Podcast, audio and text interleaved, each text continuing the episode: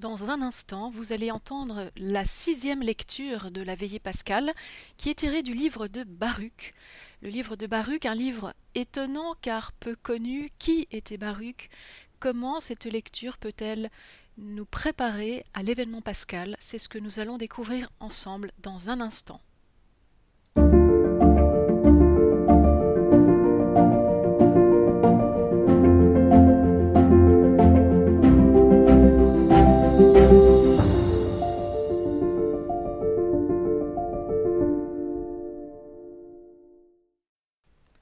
Lecture du livre de Baruch au chapitre 3 et 4.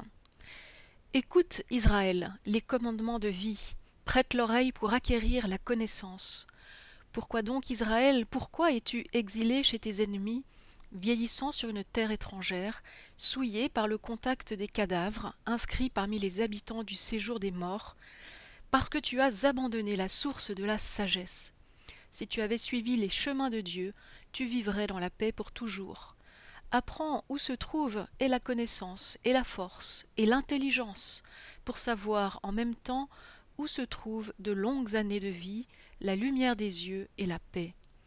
Mais qui donc a découvert la demeure de la sagesse? Qui a pénétré jusqu'à ses trésors? Qui est monté au ciel pour saisir la sagesse et la faire descendre des nuées? Qui a traversé la mer pour la trouver et la rapporter au prix d'un or très fin? Nul ne connaît son chemin, nul n'examine son sentier. Mais celui qui sait tout en connaît le chemin. Il l'a découvert par son intelligence. Il a pour toujours aménagé la terre et l'a peuplée de troupeaux. Il lance la lumière et elle prend sa course. Il la rappelle et elle obéit en tremblant. Les étoiles brillent, joyeuses, à leur poste de veille. Il les appelle et elles répondent Nous voici. Elles brillent avec joie pour celui qui les a faites. C'est lui qui est notre Dieu, aucun autre ne lui est comparable. Il a découvert les chemins du savoir et il les a confiés à Jacob, son serviteur, à Israël, son bien-aimé. Ainsi la sagesse est apparue sur la terre, elle a vécu parmi les hommes. Elle est le livre des préceptes de Dieu, la loi qui demeure éternellement. Tous ceux qui l'observent vivront, ceux qui l'abandonnent mourront. Reviens, Jacob, saisis-la de nouveau à sa lumière, marche vers la splendeur. Ne laisse pas ta gloire à un autre, tes privilèges à un peuple étranger. Heureux sommes-nous, Israël, car ce qui plaît à Dieu, nous le connaissons. Voilà donc cette sixième lecture que nous venons d'entendre, tirée du livre de Baruch. Commençons par le début. Qui était Baruch? D'après le livre de Jérémie au chapitre 36, nous apprenons que Baruch était le secrétaire, le scribe du prophète Jérémie. Jérémie appela Baruch fils de Néria, qui sous sa dictée écrivit sur un rouleau toutes les paroles que le Seigneur avait adressées au prophète. Vous vous souvenez de la suite? Jérémie est interdit d'entrer dans la ville sainte et encore moins d'aller prêcher et dire ses prophéties devant le roi et le peuple, et il envoie donc Baruch, son secrétaire, pour le faire à sa place et en son nom. D'ailleurs, dans nos Bibles catholiques, le livre de Baruch se trouve immédiatement après le livre de Jérémie et le livre des Lamentations. Donc l'auteur de ce livre a voulu euh, clairement rattacher cet écrit euh, au temps de Jérémie, dans une continuité avec les prophéties de Jérémie. Alors il faut avancer. Ce texte n'est pas simple parce que peut-être sommes-nous moins familiers avec le genre littéraire dont il est question. Vous avez entendu qu'il a été question à de nombreuses reprises de la sagesse, la connaissance, l'intelligence. Nous sommes dans un texte sapientiel, un texte qui en réalité n'est pas du tout de l'époque de Jérémie, mais bien plus tardif. C'est pour cela que je vous disais que l'auteur du livre de Baruch a voulu vraiment rattacher son propos un contexte connu, celui de, Jérémie. En réalité, ce texte est bien plus tardif. Il s'agit, pour ce que, ce que nous venons de lire, d'une section poétique une section poétique du livre de Baruch, un tout petit livre qui fait six chapitres avec une réflexion sur la sagesse. La lecture commence ainsi. Écoute Israël, écoute les préceptes de vie, tends l'oreille pour connaître la science. Voilà. Il s'agit d'écouter. Cela nous renvoie au schéma Israël. Dans le livre du Deutéronome, au chapitre 6, Écoute Israël, le Seigneur notre Dieu est le seul Seigneur. Tu aimeras le Seigneur ton Dieu de tout ton cœur, de toute ton âme et de toute ta force. Écoute Israël. Voilà l'attitude première que Baruch nous demande d'avoir pour recevoir le message qu'il va délivrer dans ce passage. Alors il faut avoir euh, l'oreille fine pour pouvoir répondre finalement à la question qui est posée ici dès le verset 10. Pourquoi Israël es-tu au pays de tes ennemis? Pourquoi vieillis-tu en terre étrangère? Pourquoi te souilles-tu avec les morts? Et tu compté parmi ceux qui vont au Shéol? Voilà comment commence le texte, avec une interrogation. Il s'agit d'expliquer dans ce passage pourquoi Israël vit au pays de ses ennemis, c'est-à-dire ici un rappel très clair de la situation de l'exil. Rappelez-vous que les Babyloniens ont pris euh, Jérusalem et toute la Judée, ont déporté une partie de la population, et c'est sur euh, ces personnes-là, c'est sur leur sort que l'auteur de Baruch médite. Pourquoi es-tu au pays de tes ennemis, vieillissant en terre étrangère? Pourquoi Israël, Israël a-t-il été exilé? Comment expliquer ce malheur? Quelle est la cause de ce mal? De nombreuses réponses vont être données dans la Bible. Baruch va en donner une autre, une propre, qui lui est propre, propre à lui. Il va nous renvoyer à la thématique de la sagesse, une sagesse qui n'est pas suivie. Et ceux qui ne suivent pas la sagesse, ils vont au Shéol. Le Shéol, c'est le, lieu des morts. Et Baruch est en train de dire, vous Israël, vous, vous, subissez le sort des païens, vous finissez au Shéol, dans le lieu des morts. Et s'il dit cela, c'est que l'on comprend déjà qu'en réalité, Israël n'est pas fait pour aller au lieu des morts. Un autre sort pourrait être le sien. Voilà. Mais lequel? Il faut poursuivre la lecture. Comment comprendre pourquoi Israël descend au Shéol comme les païens? La réponse arrive immédiatement, c'est que tu as abandonné la source de la sagesse. si tu avais marché dans la voie de Dieu, tu habiterais dans la paix pour toujours. Apprends donc où est la science, où est la force, où est l'intelligence, pour connaître où est la longueur des jours et la vie, où est la lumière des yeux et la paix. Voilà. Et la question qui suit, mais qui a découvert son lieu, donc le lieu de la source de la sagesse hein C'est bien cela dont il est question. Qui a pénétré en ces trésors?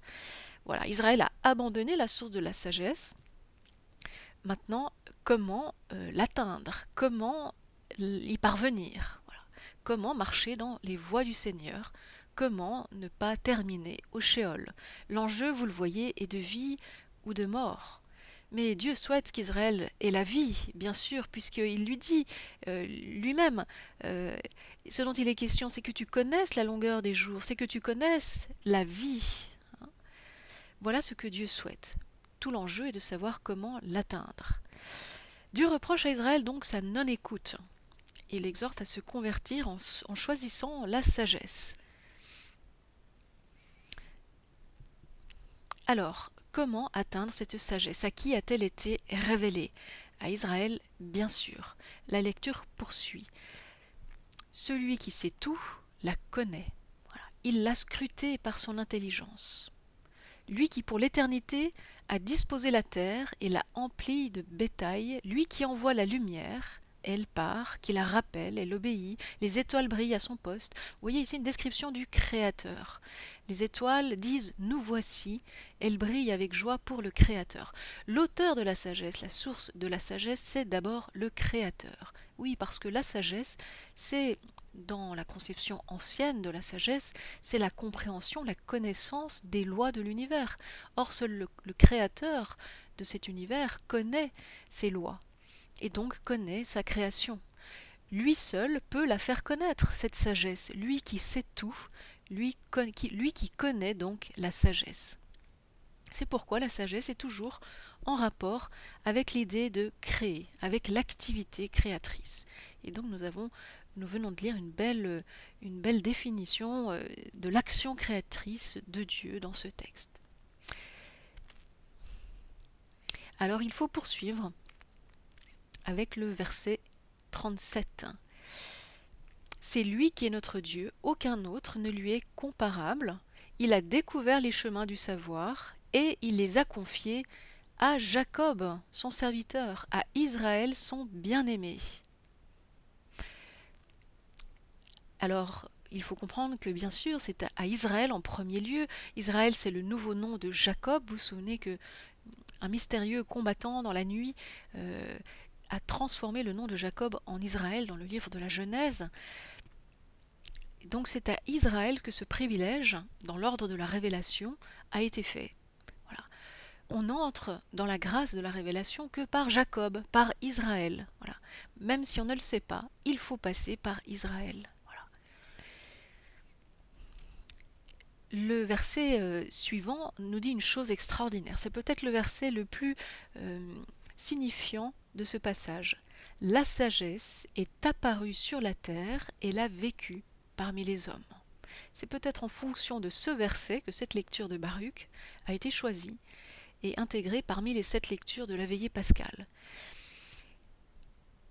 La sagesse est apparue sur la terre et l'a vécue parmi les hommes. Cela nous renvoie à d'autres textes Sapientio, eux aussi. Je pense notamment au livre de Siracide, dans lequel nous lisons la chose suivante au chapitre 24, verset 8. Le Créateur de l'univers m'a donné un ordre, celui qui m'a créé m'a fait dresser ma tente, et il m'a dit Installe-toi en Jacob. Qui parle Bien sûr, c'est la sagesse. C'est le Créateur qui envoie la sagesse dresser sa tente, pas n'importe où, mais en Jacob dans l'héritage d'Israël. Vous voyez, la sagesse euh, est ici personnifiée. Elle vient demeurer, habiter, planter sa tente parmi les hommes. Et nous trouvons une idée semblable dans le livre des Proverbes au chapitre 8, lorsqu'il est dit que la sagesse s'ébat sur la surface de la terre et trouve ses délices parmi les enfants des hommes.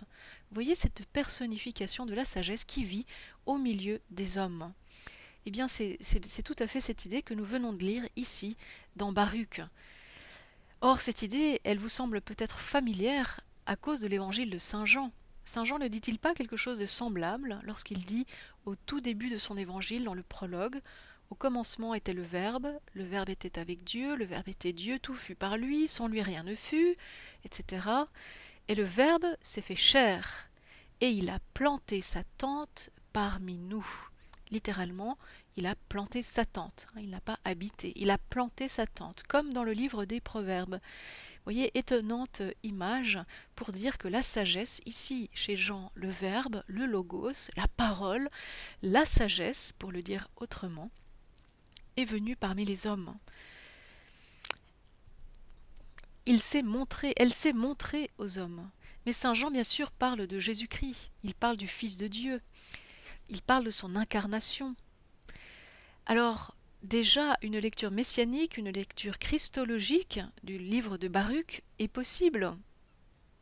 Lorsque le verset 38 nous dit que la sagesse est apparue sur la terre et qu'elle a vécu parmi les hommes, il est possible déjà de l'interpréter à la lumière euh, christique du Fils de Dieu qui va s'incarner et vivre parmi les hommes. Pourtant, la lecture de Baruch, ou plutôt l'auteur du livre de Baruch, qui est écrit à peu près 200 ans avant Jésus-Christ, ne pense pas encore à Jésus. Hein. Pour lui, la sagesse n'est pas encore Jésus-Christ. Pour lui, la sagesse s'identifie avec la loi. C'est le verset 1 du chapitre 4. Elle est le livre des préceptes de Dieu. Elle est la loi, la nomos en grec ou la Torah en hébreu, qui subsiste éternellement. Quiconque la garde vivra, quiconque l'abandonne mourra. Voyez qu'ici, la sagesse est identifiée à la Torah, à la loi, la loi avec un grand, un grand L. Torah, loi qui signifie enseignement. C'est un enseignement, ce n'est pas un code, un code de loi civile euh, froid euh, et anonyme. Non, ici c'est un enseignement, la Torah, la loi avec un grand L, ce qui implique que la loi est une sagesse. La loi, qu'est-ce que c'est? La loi, c'est ce qui se trouve précisément dans, le sein des saints du temple de Salomon. Vous savez, dans le sein des saints d'un temple, normalement, on, y plaçait la, représentation, la statue d'un dieu. En Israël, on ne fait pas de représentation du Dieu qui est invisible et qui vit dans le ciel et non pas dans un temple de, pierre et fait de main d'homme, mais on y conserve les tables de la loi. Voilà. La loi est désormais ce qui va permettre la jonction entre les hommes et Dieu. Alors remarquons que dans le livre de Baruch, cette loi a pris déjà la forme d'un livre. Euh, Baruch nous dit la sagesse, elle est le livre des préceptes de Dieu, la loi qui subsiste éternellement. Il ne s'agit plus de table de pierre, mais d'un livre, la Torah. Ce qui nous renvoie, voyez, à la Torah de Moïse et donc aux, cinq premiers livres de la Bible, le Pentateuque, qui avait déjà probablement pris forme au temps où le livre de Baruch est écrit. C'est une donnée intéressante lorsqu'on s'intéresse à l'histoire du canon de la Bible. Or, la Torah, ces cinq livres, comme les cinq doigts de la main, c'est le chiffre de l'action, de l'action de Dieu et de l'action des hommes, ou de l'action de Dieu au milieu des hommes. Hein. C'est donc un livre qu'il faut vivre. La Torah, comme le dit Baruch, est ce qui, ce qui fait vivre l'homme. Hein. La Torah subsiste éternellement. Quiconque la garde vivra, quiconque l'abandonne mourra. Pour mieux saisir encore ce qu'est la loi, il faut se rapporter au psaume 18. Le psaume 18 est justement proposé comme le psaume qui va accompagner cette sixième lecture. Et ce psaume est une éloge de la Torah. La loi du Seigneur est parfaite, elle redonne vie.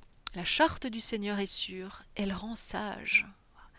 Les préceptes du Seigneur sont droits, ils réjouissent le cœur, etc., etc. Et puis notre lecture euh, s'achève ainsi. Reviens, Jacob. Saisis-la, cette sagesse. Marche vers la splendeur, à sa lumière, et ne cède pas à autrui ta gloire, à un peuple étranger tes privilèges. Heureux sommes-nous, Israël, ce qui plaît à Dieu, nous fut révélé. Voyez cette béatitude qui, qui est adressée à Israël. Heureux sommes-nous Israël, ou plutôt Israël se l'adresse à lui-même, conscient du privilège qui lui a été fait dans l'ordre de la révélation. Ce qui plaît à Dieu nous fut révélé, quoi donc? La sagesse, cette sagesse qui marche au milieu des hommes, cette sagesse qui prépare la venue de Jésus-Christ. Oui, Israël est bien heureux, Israël est toujours le peuple élu et reste bien heureux, malgré son refus de croire en Jésus-Christ.